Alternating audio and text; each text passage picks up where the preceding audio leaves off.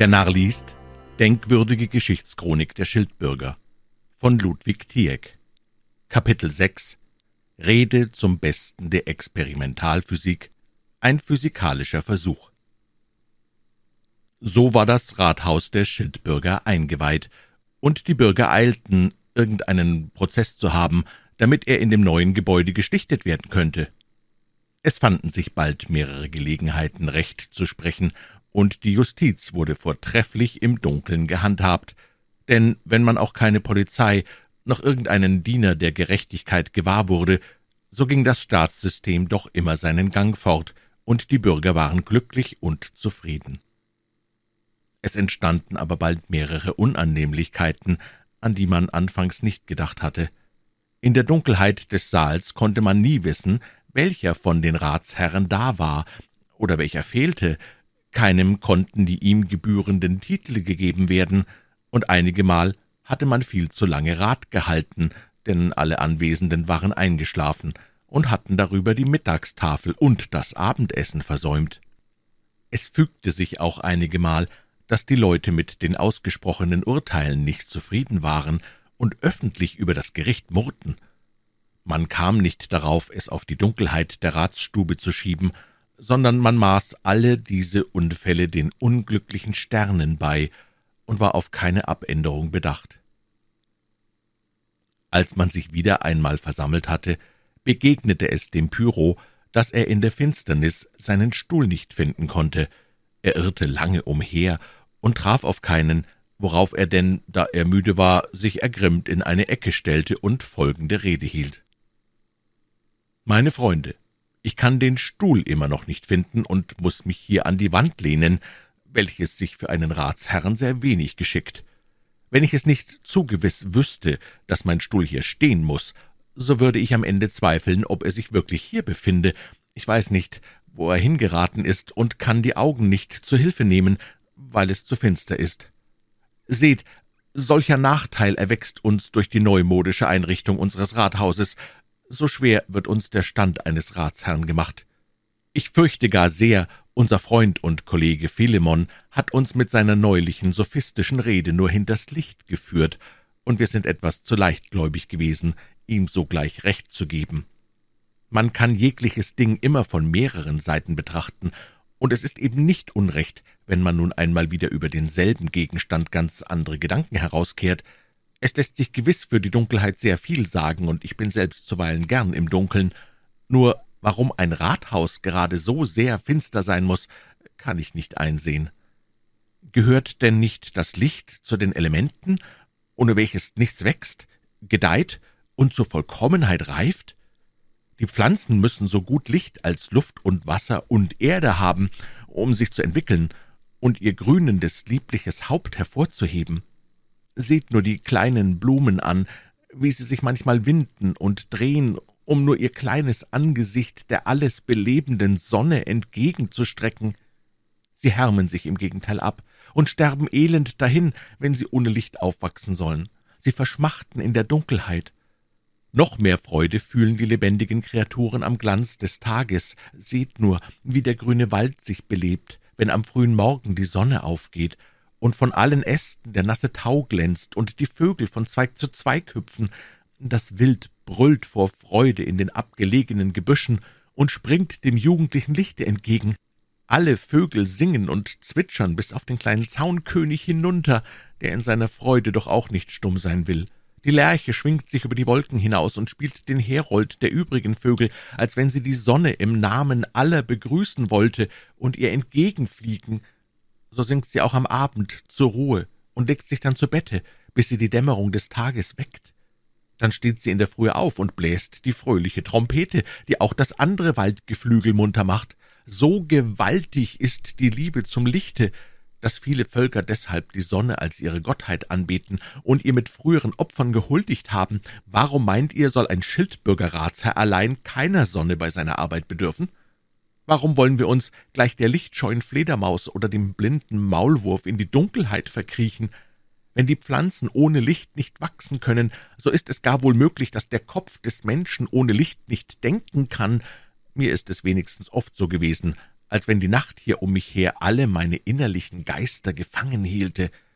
Ich glaube, dass die Dunkelheit uns ebenso den Kopf verstopft, wie der Stöpsel die Bouteille, so dass nichts heraus kann, und dass darum das Licht ein Pfropfenzieher genannt werden könnte, weil es den brausenden und schäumenden Gedanken den Weg öffnet.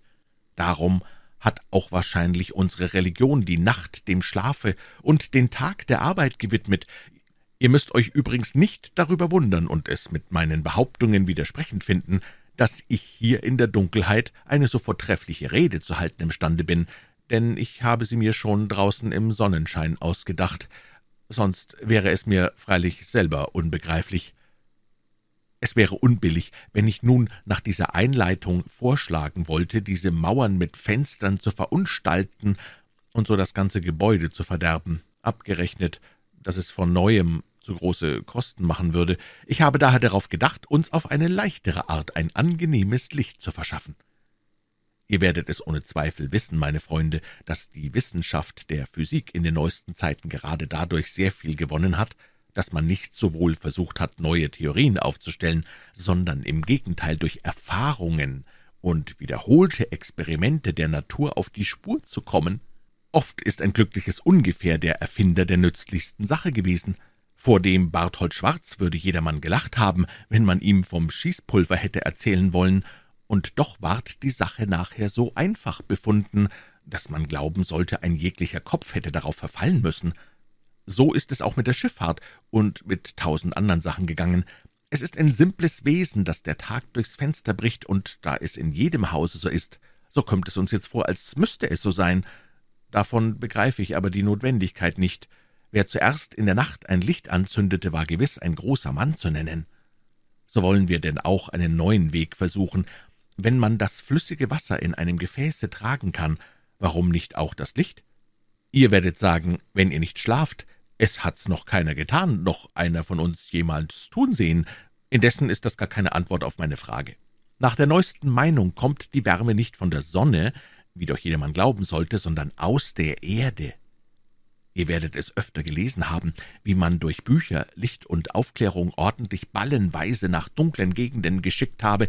Nun, warum sollte es denn also nicht möglich sein, auf eine ähnliche Weise Licht in unser dunkles Rathaus zu schaffen? Um unseren Ruhm zu verherrlichen, ist vielleicht noch kein Sterblicher auf diesen einfachen Gedanken geraten, darum aber wollen wir auch die Gelegenheit nicht unbenutzt lassen. Weil man noch keine Erfahrungen darüber gesammelt hat, so kann es auch leicht sein, dass es uns nicht gerät. Allein ich bin auch auf diesen Fall gefasst. Wir brauchen es denn gar nicht zuzugeben, dass es uns eigentlich ernst damit gewesen sei, sondern es kann dann bloß als eine neue, kräftige Probe unserer verstellten Narrheit dienen, Seht, so ist diese Sache immer in jedem Falle von sehr großem Nutzen. Die Rede Pyros fand sehr viel Beifall, so dass man beschloss, schon am folgenden Tage, wenn die Sonne schiene, den Versuch anzustellen. Um die Mittagsstunde versammelten sich daher die Schildbürger mit schicklichen Instrumenten, um in der Experimentalphysik etwas zu tun. Der eine kam mit einem Sacke, der andere mit einer Schaufel und einem Kessel, ein dritter lud das Licht in einen Eimer, und so war ein jeder beschäftigt, Licht und Aufklärung in die Ratsstube zu schaffen. Die Geschichte erwähnt ganz ausdrücklich eines Schildbürgers, der die Sonne auf eine eigene Weise zu überlisten gedacht. Er hielt ihr nämlich geschickt eine Mausefalle entgegen und ertappte so die Strahlen, die er dann, nach seiner Einbildung, im Rathause wieder laufen ließ. Alle Mühe und Arbeit aber war gänzlich vergebens, denn es blieb darin so finster als zuvor. Kapitel 7 Die Schildbürger trösten sich und verändern ihr Rathaus. Als die Schildbürger nun einsahen, dass ihr Beginnen gänzlich vergebens sei, standen sie endlich still, und einer sah den anderen an. Der alte Gerard sagte, »Nein, wahrlich, meine lieben Mitbürger, wir greifen die Narrheit zu hitzig an. Was unser großes Werk nach vielen Jahren hätte krönen sollen, um endlich etwas zu leisten, wobei der ausgemachteste Narr hätte gestehen müssen, dass er in der Kunst nicht weiter könne, dieses Allerhöchste haben wir gleich in unseren Bemühungen vorangestellt. Darum soll man doch selbst über etwas Gutes ja nicht so heftig herfallen. Ich fürchte überhaupt, dass diese Torheit, die wir hier vorgenommen haben, etwas so Törichtes sei, dass sie fast aus keiner Vorstellung herrühren könne. Bedenkt euch, meine lieben Freunde, und tut euch Einhalt. Bartel sagte hierauf, »Lieber Schwager, wie bist du doch so ganz ohne Not für uns besorgt? Du wirst fast etwas zu alt, und darum dünkt dir in dieser Welt nichts mehr recht und gut eingerichtet, wie dann das Alter immer eine Unzufriedenheit mit anderen Menschen mit sich führt. Denn ich kann nicht einsehen, warum wir hier etwas so Törichtes getan haben sollen. Wir haben nur das unternommen, was sich für jeden Menschen ziemt, der mit den Begriffen seines Verstandes weiterzukommen denkt. Wir haben eine Erfahrung mehr gewonnen und können nun mit Gewissheit behaupten, dass sich das Licht nicht auf diese Weise fortbringen lässt. Wir können nun auch jedermann abraten, der es vielleicht nach uns versuchen wolle. Das konnten wir vorher nicht, denn wir hatten keinen vernünftigen Grund dazu. Jetzt aber sind wir unserer Sache so ziemlich gewiss. Ihr erinnert euch, wie der weise Esopus seine Lehren und Reden fabelweise vorzutragen pflegte, um es seinen Zuhörern und Lesern eindringlicher zu machen. So fällt mir jetzt auch eine Geschichte ein, die wie dazu gegossen auf unseren Zustand passt und die jeden Unzufriedenen unter uns trösten und beruhigen muss. Ich will sie euch also vortragen. Es trug sich einmal zu, dass meines Großvaters Vater von einem anderen diese Rede hörte. »Ei, was sind Rebhühner doch für ein schönes Essen!« Mein Urgroßvater fragte ihn, ob er dieses Geflügel gegessen habe, dass er es genau so wissen könne. »Nein«, antwortete der andere, »aber ich habe einen vor dreißig Jahren gesprochen, dessen Großvater sie in seiner Jugend von einem Edelmann hat essen sehen.« mein Urgroßvater bekam durch dieses Gerede ein übermäßiges Gelüste zu Rebhühnern, da er aber keine Rebhühner haben konnte, so besann er sich auf das Beste, was er wusste, und das waren Butterküchlein. Er ging deshalb zu seinem Weibe und begehrte, dass sie ihm diese Speise machen sollte, sie aber entschuldigte sich damit, dass sie keine Butter oder Sahne, Milch oder Fett im Haus habe, er möchte also seinen Appetit bis auf eine bessere Gelegenheit stillen. Damit aber war mein Urgroßvater nicht zufrieden, und sagte, dass wenn sie keine Butter, Milch, Sahne oder Fett im Hause habe, so solle sie die Sache einmal mit Wasser versuchen. Es geht nicht, antwortete die Frau, denn sonst hätte ich schon lange Küchlein gegessen, und das Wasser sollte mich nicht gereut haben. Du kannst es nicht wissen, antwortete meines Großvaters Vater, denn du hast es niemals versucht. Versuche es, und will es nicht geraten, dann erst magst du sagen, es geht nicht. Die Frau meines Urgroßvaters musste endlich ihrem Manne nachgeben. Sie rührte deswegen einen dünnen Teig ein und setzte dann eine Pfanne mit dem Teige übers Feuer. Mein Urgroßvater stand daneben und hielt einen Teller hin und wollte das erste Butterküchlein gleich warm aus der Pfanne essen, ward aber betrogen, denn es war ein mehliger Teig oder Brei geworden. Die Frau sagte hierauf zornig, »Nun, habe ich's dir denn nicht gesagt, dass es nicht geht? Immer willst du recht haben und kannst doch viel wissen, wie man Küchlein backen soll. »Schweig, liebe Frau«, sagte mein Urgroßvater, »lass dich's nicht gereuen, dass du es versucht hast. Man versucht ein Ding auf allen Wegen, bis es zuletzt geraten muss. Ist es schon diesmal nicht geraten, so gerät es vielleicht ein andermal. Es wäre ja doch eine feine, nützliche Kunst gewesen, wenn es von ungefähr geraten wäre. Nun, seht, meine Freunde, eben also ist es uns auch mit unserem Versuche ergangen.« Die Schildbürger waren durch diese Rede wieder sehr getröstet. Sie ließen in ihrem Archive mit großen Buchstaben die neu erfundene Wahrheit niederschreiben, dass sich das Tageslicht nicht in Säcken vortragen lasse. Einer von ihnen schrieb auch eine weitläufige Abhandlung, worin er zu beweisen suchte, dass es unmöglich sei und sich dabei besonders auf den neulich angestellten Versuch steifte. Da die Schildbürger endlich so durch die Not gezwungen wurden, der dummen, gemeinen Weise zu folgen, so machten sie, wie alle übrigen Menschen, Fenster in ihr Rathaus, und dem Schaden war abgeholfen.